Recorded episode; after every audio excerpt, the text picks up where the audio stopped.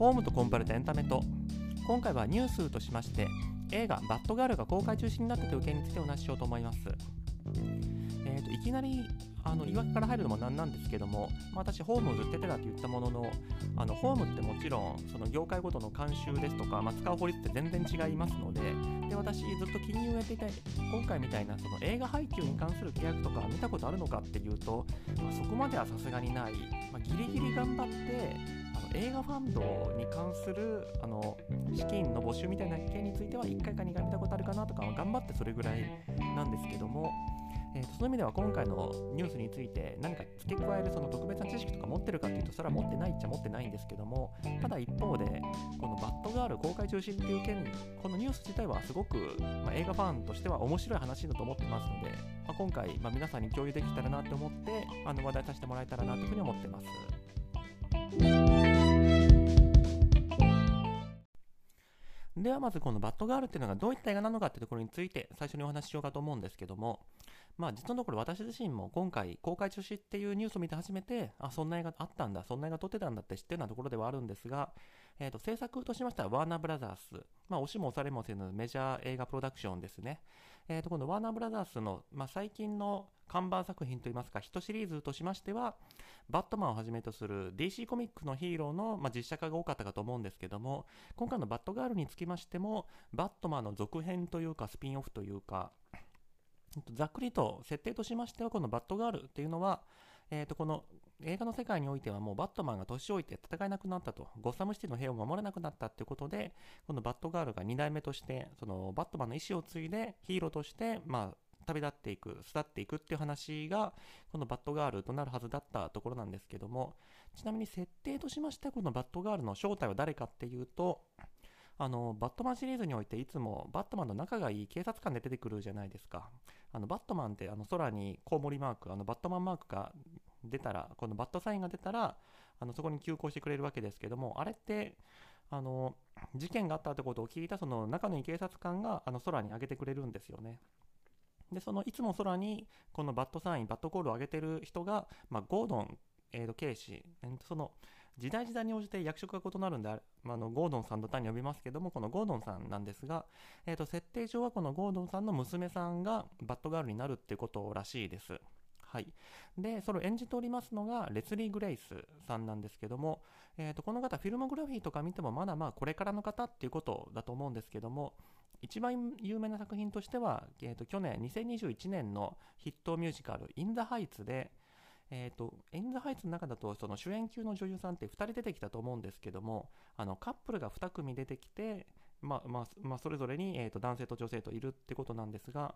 えー、とその主演じゃない方、えー、と主人公が薄ナビっていう人だと思うんですが、えー、とそうじゃない方の彼女あの大学に行くために街から出て行ったんだけど挫折して帰ってくる方の人まあその意味ですとあの映画の中でもなんかメインヒロみたいな顔して出てくるんだけどなんか登場回数というか登場している量で言うとまあ2番目かなっていう感じのまあそんな感じのヒロインだった、えー、と方ですので今回このスーパーヒーロー映画の主演っていうのはある種大抜擢だったんじゃないかなっていうふうに思うんですね。まあ、ステップアップとしてそんな不自然ってほどでもないけどそのイン・ダ・ハイツはまヒットした映画だけどでもあの主演じゃなかったのにいきなり大バジェット映画かっていうのはちょっとあるところだと思うのでまあその意味ではこの公開中止になったっていうのもそのレスリー・グレイスさんのキャリアとしてはちょっとこれからって時にあ引っかかっちゃったなっていう感じだと思うんですがちなみに共演としましては、割と豪華キャストだなというふうに思っていまして、えーと、この年老いたバットマン、えーとまあ、よく考えたら、バットマン対スーパーマンとかでも年老いたバットマンで出てきたかと思うんですけども、あそこでは、まあ、ずっとベン・アフレックが演じてましたけど、今回の、えーと、バットガールに出てくる年老いたバットマンはマイケル・キートンがやる予定であったと。マイケル・キートンといえば、もう往年のと言いますか、ダークナイトシリーズが始まる前のバットマンって、多分数としてはマイケル・キートンが一番多かったんじゃないですかね。まあいろんな人がやってましたけども、私の中だとマイケル・キートンすごく印象強いですね。まあまあ、その意味では、もともと本当にバットマンやってた人が年老いたバットマン役でまた帰ってくるっていう、その、まあ、胸熱なところもあるのかなっていうふうに思いますし、で、えー、とこのバッドガールの父親である、まあ、ゴードンさん、えー、と今作ですと所長になってるみたいなんでゴードン所長なんですがこの方は J.K. シモンズっていう、えーとまあ、この方もすごく有名な方ですねマイケル・キートンもこの J.K. シモンズも確かアカデミー賞取ってますよね J.K. シモンズさんは多分セッションでっていう、えー、とジャズドラムを勉強する人勉強って言っていいのかな？ジャズドラムを盾にして学生を虐待する映画って言った方が正確かもしれないですけどまあそれで鬼教師鬼のような、えーと、ジャズドラムの先生を演じてたっていうのがあの批評家的に一番有名なやつでしょうしあのマスマス層というか、まあ、普通の映画ファンに一番有名なのは多分、えーと、スパイダーマンシリーズであの怖い編集長あのスパイダーマンのことを目の敵にしてるあの雑誌社というか新聞社の編集長をやってるっていうのが多分一番有名だと思うんですけどもまあそういうちょっと怖い感じの顔したおじいさんの俳優ですね。であと今回のヴィラン、えーと、悪役はブレンダン・フレイザーがやる予定だったそうです、まあ、ブレンダン・フレイザーっていうのもなんか往年の話ばっかりしてて恐縮なんですけども私があの、まあ、学生だった頃彼はやっぱりそのイケメンスターだったんですよねあの時はえっと、ハムノプトラ、えっと、現代は、えっと、ザ・マミーかっていう、まあ、ミイラ映画シリーズがちょっと流行ってたんですよね。流行ってたとで言うと、多分、うん、パイレーツ・オブ・カリビアンぐらい流行ってたんじゃないかっていう、まあまあ、その、ひいき目かもしれないですけども、その時は割と流行ってた、えっと、そういうアクション映画シリーズがあって、その主演をずっとやってましたので、あの時は本当に、まあ、ジョニー・デップほどその個人として人気があったとは思ってないですけども、あの結構、あの2枚目スターとして有名だったと思うんですけども、ただ最近の写真見たら、なんか結構太って、その今回のヴィランは、えっと、ファイヤーフライっていう、私よく知らないキャラなんですけども、そういったキャラなんですけど、どっちかというとペンギンの方が合ってんじゃないかみたいな体型になっちゃってるんですよね。まあまあ、それはともかく、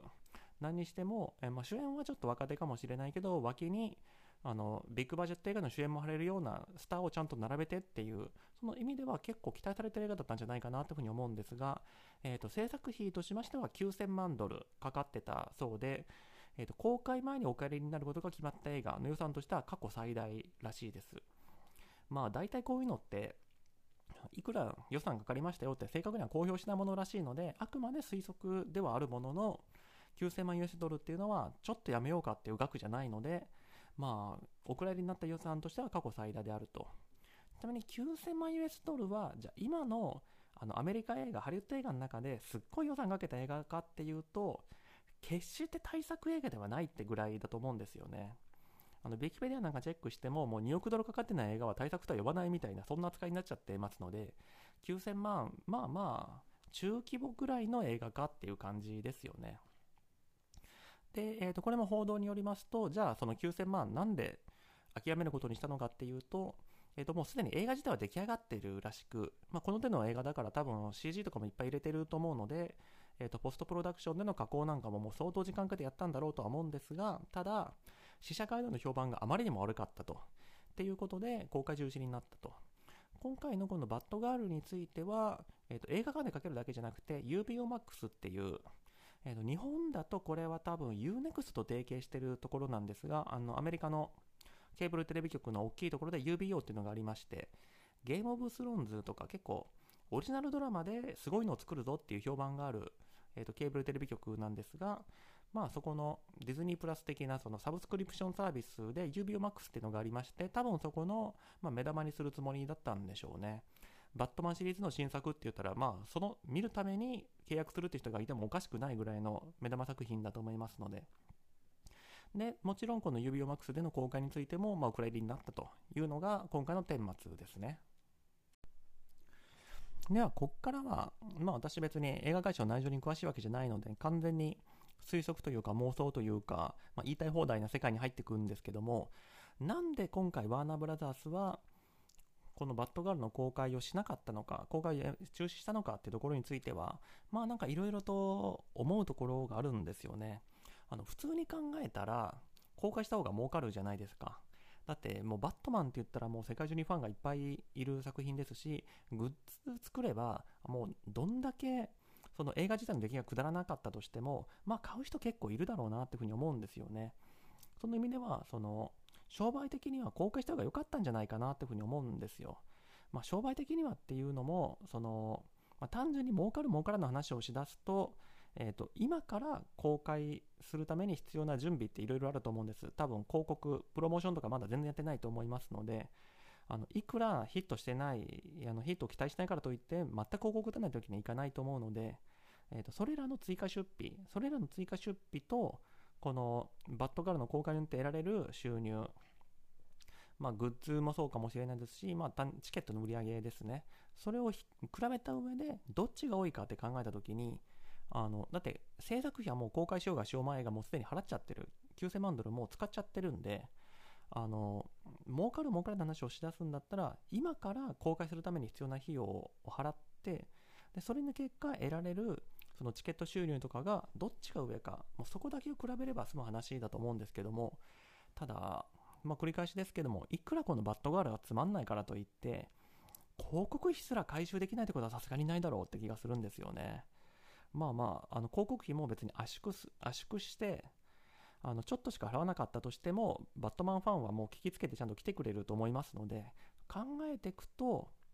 あのどう考えても、あの公開しない方が儲かるなんてことは私ないんじゃないかなというふうに思っていて、そこからすると、やっぱりワーナーブラザーズとして、その長期の経営判断というか、まあ、政治的判断というか、そういった観点から、もうこんなくだらない映画を公開してしまったら、ワーナーブラザーズのブランド掛けでつくとか、なんかそういうこと思われちゃってんじゃないかなっていうふうに思うんですよね。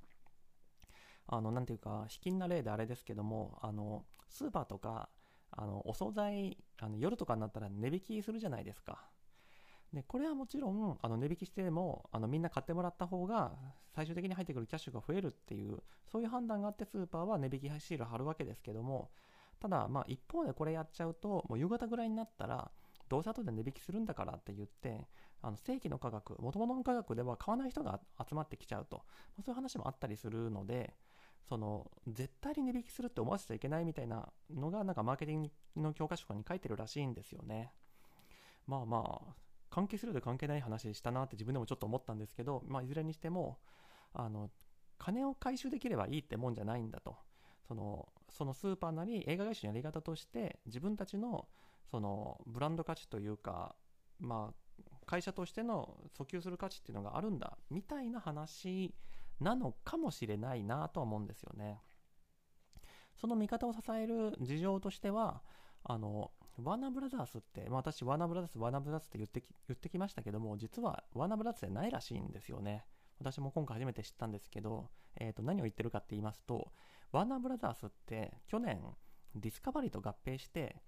今、ワーナーブラザーズディスカバリーって会社になってるらしいんですね。あのディスカバリーっていうと、あの自然物のドキュメンタリーとか撮ってるディスカバリーチャンネルのディスカバリーだと思うんですけども、えーと、ディスカバリーがくっついたから、えー、ともうあそこってもうコウモリの絵とかまだいっぱい撮ってるんでこんなバットガールみたいなもうわけのわからんコウモリ映画撮るなとそういうお怒りがあって公開中止になったっていう話ではもちろんなく、えーとまあ、合併によってあの経営陣が入れ替わったっていう方が私問題なんじゃないかなって思っていて経営陣が入れ替わるとなんで、えーと、バットガール公開中止になるかっていうとまず最初に、えーと、バットガールを作ろうって言った人たちバットガール作ることに対して9000万払っていいよっていう決裁に対してゴーサイン出した人たちがもういないってことですよね。そうなるとその自分が OK したものを後からなしにするのって、まあ、自分の間違いを認めることになることだからなかなか難しいじゃないですか。そこでやりづらいっていう、まあ、心理的なハードルもあるでしょうしあとまあこれも誘惑としてあの新しい経営陣は今までの経営陣が言ってたことを否定したいっていうのもやっぱあるんですよね。そしてそうやって自分の存在感を示したいみたいな。そこからするとまあこれまでのワーナーブラザースはいろいろとなんか作ってきたか知らんけどこれからのワーナーは違うんだと。その第一歩やり玉としてこんなバットガールみたいなくだらない映画これからのワーナーにふさわしくないんだって言って切っちゃった。まあ、そういうそのメンツ争い的なのに巻き込まれた可能性もあることはあるんじゃないかなって気がしますね。まあまあ実際このワーナーブラザースの新しい経営陣がワーナーブラザースディスカバリーの新しい経営陣がそれまでの人とどんだけ違うのかっていうのはよくわからないですけどもあの方針変更があったのは確からしいです。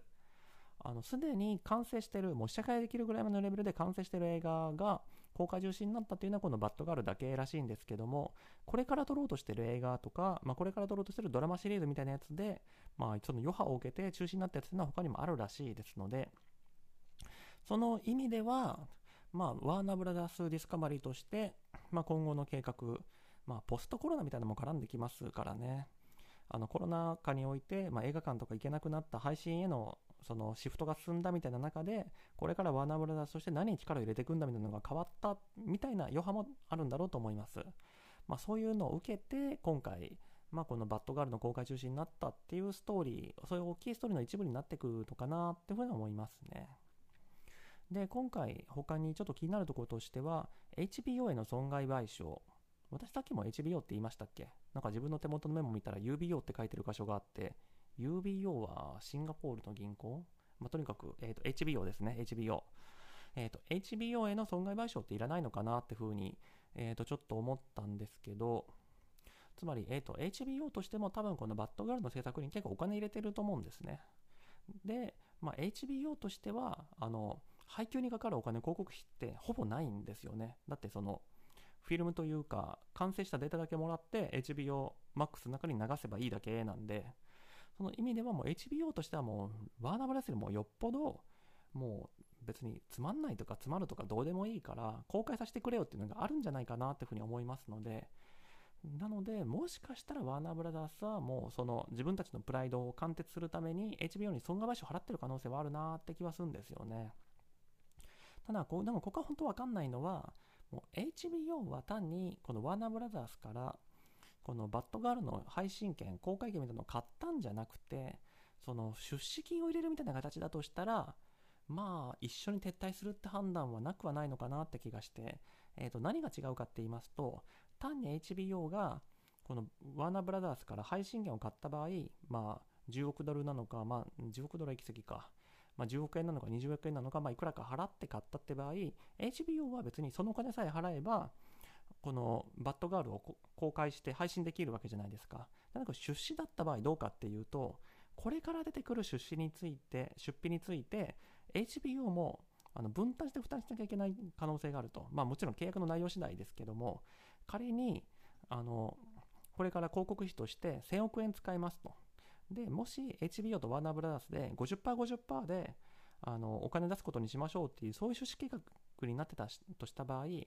あのこれから映画館で公開するにあたっては HBO は追加で500億円払わないといけないと。今の例だとそうなるわけですけども HBO としてもそこまでしてこれ出さなくてもいいだろうみたいに思った可能性はあるんじゃないかなと。ただこの場合でもやっぱり HBO としてあのいや映画館で公開するのにこれ以上お金かかるのはいいとしてせめて HBO Max だけ公開させてよみたいな話になってもおかしくない気がするんでまあやっぱりワーナーとしてそこの決定権は持っていて、まあ、説得したのか損害賠償払ったのか分かんないですけども、なんとか HBO に筋通して、もう全部なかったことにさせてくれませんかっていうふうに話を進めたんじゃないかなって気はするんですよね。で、え、ー、と、じゃあこのバッドガール、じゃあ未来英語これ見れないのかっていうと、基本はそうだと思うんですけど、何らかの理由で、このバッドガールが採算取れる作品になった場合については、まだ分からんぞっていう気がしていて、ただ、まあ、こんだけ評判悪い、こんだけつまらんって言われてる作品なわけですから、何らかの手直しは必要だと思うんですよ。まあ、編集のし直しで済むのか、CG とか作り変えるのかとか、ちょっとそこは分かんないですけども、その同じ素材使うにしても、ある程度手を入れる必要があると。そうなった時に、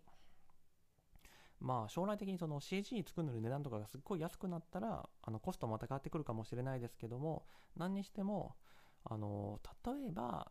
この主演のレスリー・グレイスさんが今からもうすっごい大スターになってもうレスリー・グレイス出てるやつだったら何でも見るよみたいな人がボーダーに出てるような場合だったらその追加での編集とかその費用を払ってでもバッドガールもう一回公開するかって話になるかもってのはちょっと思いますねまあまあもちろんそのレスリー・グレイスさんじゃなくて他の誰でもいいんですけどマイケル・キートンでも J.K. シモンズでもいいんですけどただこの人たちがこれ以上評価上がるというか急激にファンを拡大することって多分ない気がするんで、あの、頑張れる余地があるのはレスリー・グレースさんだけじゃないかなって気はするんですけど、まあ、そういった一発逆転がない限り、基本はもうずっとお蔵入りのまんま、まあもちろんわかんないですよ。あの、ワーナーブラザースがもう一回どっかと合併してとかして、あの、また新しく経営者が来たりしたら、いやいや、金になるんだったら売れよと。もう半額シールだろうが、90%シールだろうがくっつけて、あの、売れ残って変色してるお惣菜売れよみたいな風になるかもしれないんで、まあ、そこは本当にあの会社の経営陣の考えることで分かんないですけど、まあ、普通に考えたらこんだけ大々的に公開中止だと出さないんだって言った以上はもう厳しいんだろうなっていうふうには思いますね。というわけで本編としてはこの辺りにしようかなというふうに思うんですけども別のニュースとしまして映画監督の北野武さんまあ私の世代だとまだビートたけしのが通じるかもですけどもこの人もなんか映画公開するのしないので揉めてるって話が出ていてこっちの話もまたちょっと調べて別途、えー、と配信しようかなというふうに思っておりますはい。というわけで、えー、と今回の話についてはこの辺りで終わるかなというふうに思います。ご清聴どうもありがとうございました。